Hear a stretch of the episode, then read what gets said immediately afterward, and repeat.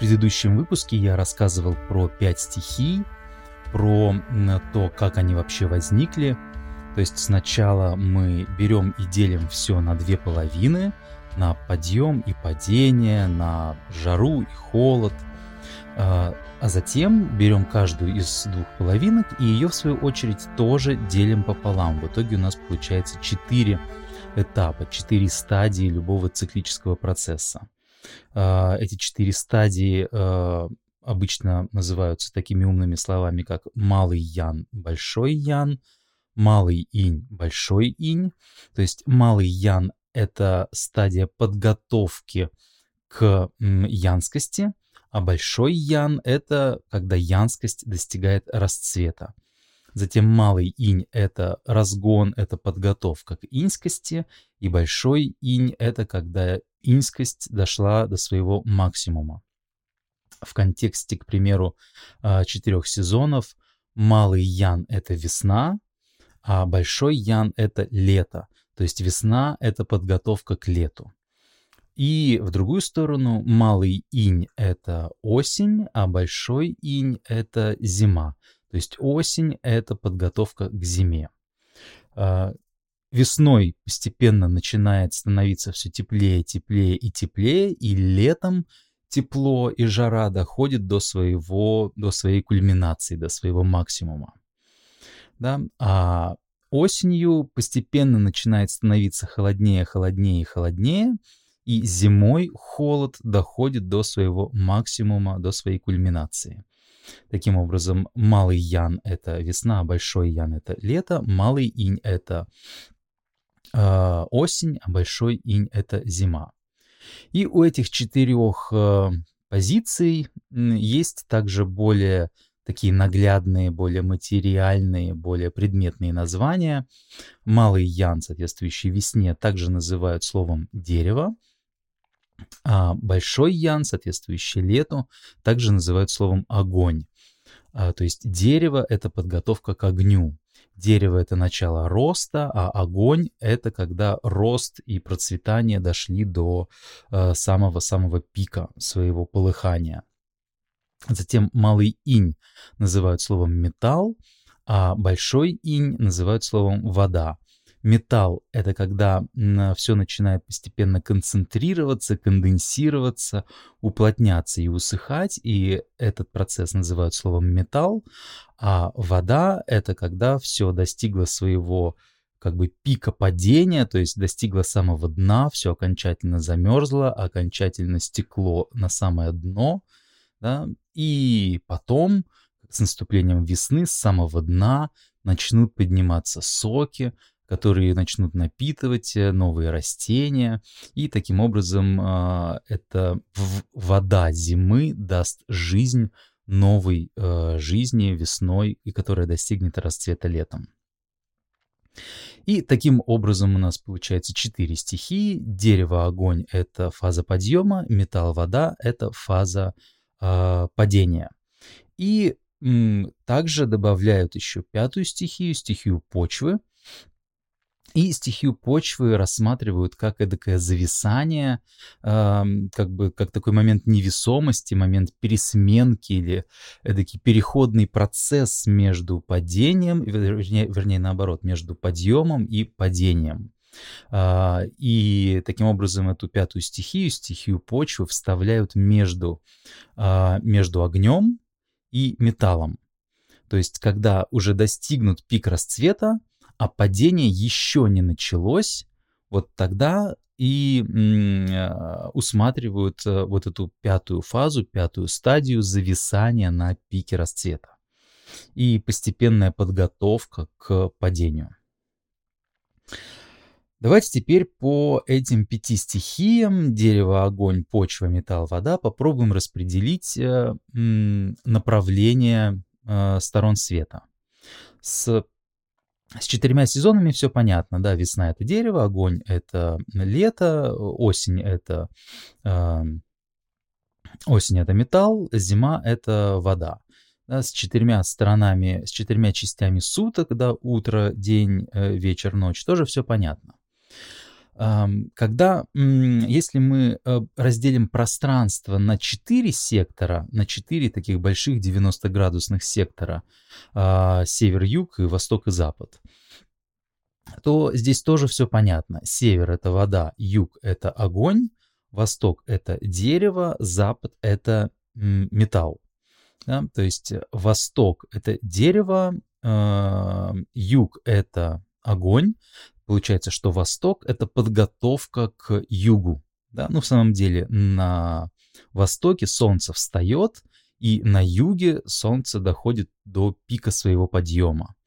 Таким образом, э, восток э, относится к стихии дерева. Дерево — это подготовка к огню. Да? Огонь — это полное сияние солнца в, в самой вершине, а восток — это начало этого процесса, подготовка к этому процессу.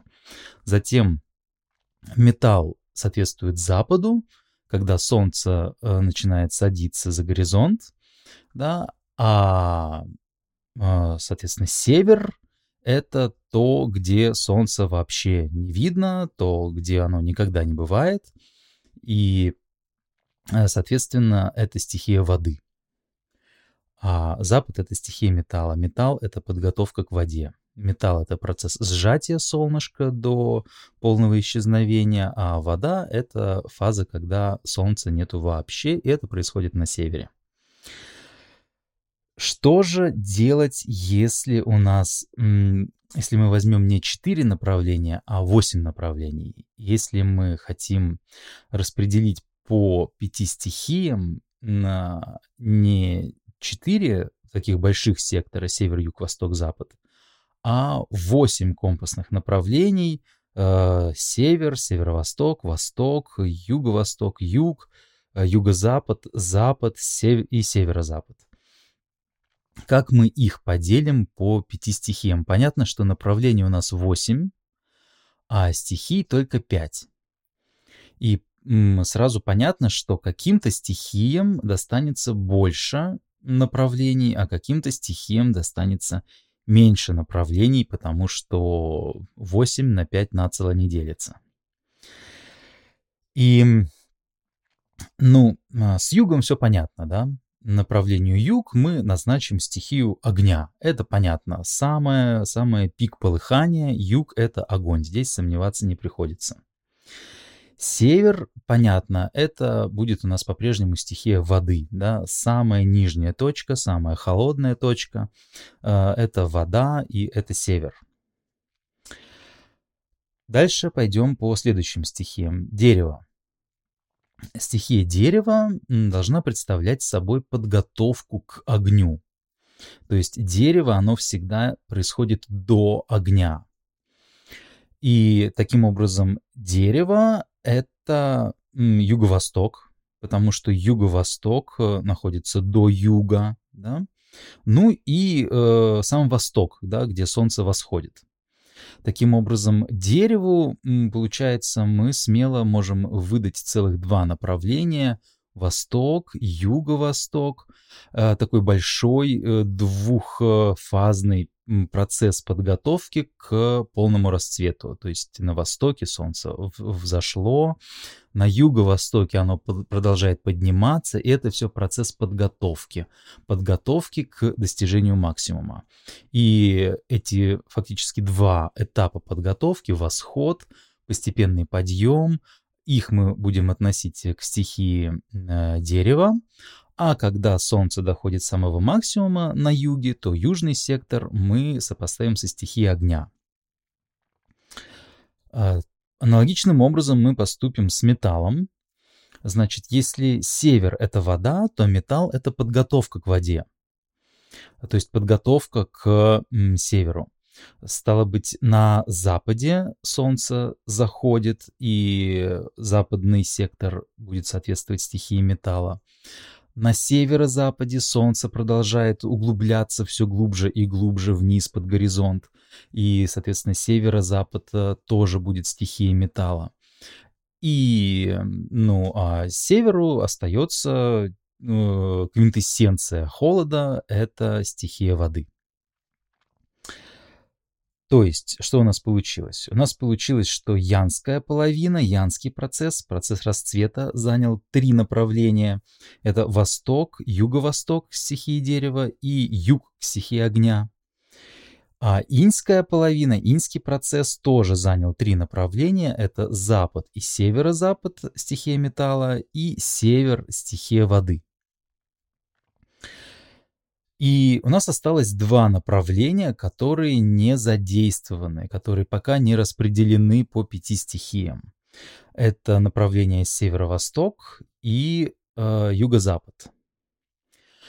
Ну и, по всей видимости, э, северо-восток и юго-запад оказываются эдакими переходными направлениями, такими направлениями прокладками, прослойками между э, янской стороной и иньской стороной. Если, к примеру, э, посмотреть в то направление, вот, э, что вообще происходит в природе, когда Солнце находится на юго-западе, да, то есть это уже не юг, но еще и не запад, да, то есть э, вроде бы еще день, но как будто бы уже начинает, начинает начинаться вечер. Да? То есть э, это такой переходный процесс между вот э, днем и вечером. И точно так же, когда Солнце находится на э, северо-востоке, да, это вот э, оно еще находится там под горизонтом, но уже чувствуется, что вот-вот начнется утро, хотя вообще-то еще ночь. Вроде бы еще ночь, но вот-вот начнется утро. И таким образом эти два направления, юго, а, юго-запад и северо-восток, оказываются эдакими переходными процессами. И э, будучи переходными процессами, мы, э, напраш... они напрашиваются на то, чтобы мы выдали им пятую стихию, стихию почвы, которая всегда э, стремится занять позицию центра, позицию равновесия, позицию зависания, позицию невесомости между одним процессом и другим процессом. И, итак, что у нас получилось? Да? У нас получилось, что север — это стихия воды. Северо-восток — это стихия почвы, переходный процесс между мрачной фазой и светлой фазой. Дальше восток — это стихия дерева, начало подъема. А, юго-восток — это опять стихия дерева, продолжение подъема. Юг — это стихия огня, достижение максимума. Юго-запад — это стихия почвы, переходный процесс между расцветом и началом сжатия. А, запад — это стихия металла, начало сжатия. А, северо-запад — это опять стихия металла, продолжение сжатия. И э, мы вернулись на север. Север — это стихия воды, полностью э, остывшая земля. И имея распределение э, восьми сторон света по пяти стихиям, э, мы можем делать множество самых разнообразных выводов. Э, один из таких выводов, к примеру, связан в различных школах фэншуй с выбором того, в, как, в какой сектор является наиболее благоприятным для обитания в зависимости от этажа. Да? То есть каждый этаж можно сопоставить той или иной э, из пяти стихий, и каждый из восьми секторов, э, каждый из восьми направлений можно сопоставить э, той или иной из пяти стихий. И когда стихия этажа и стихия направления или сектора дружат друг с другом, то такие места считаются хорошими, а когда э, стихия этажа и стихия э, сектора друг с другом не дружат, то такие направления считаются неблагоприятными. И вообще пять стихий оказываются такой универсальной единицей, да, а, которая задает систему соответствий между всем и всем. Да? То есть органы, э, направления и разные другие вещи, да, все сводятся к пяти стихиям, и пять стихий оказываются такой универсальной разменной системой, да, или, такой универсальной измерительной системой, с помощью которой удается усматривать взаимопереклички да, и взаимосвязи между явлениями самых разных э, порядков. А, подробности о том, как э, это можно применять на практике, я расскажу в следующий раз.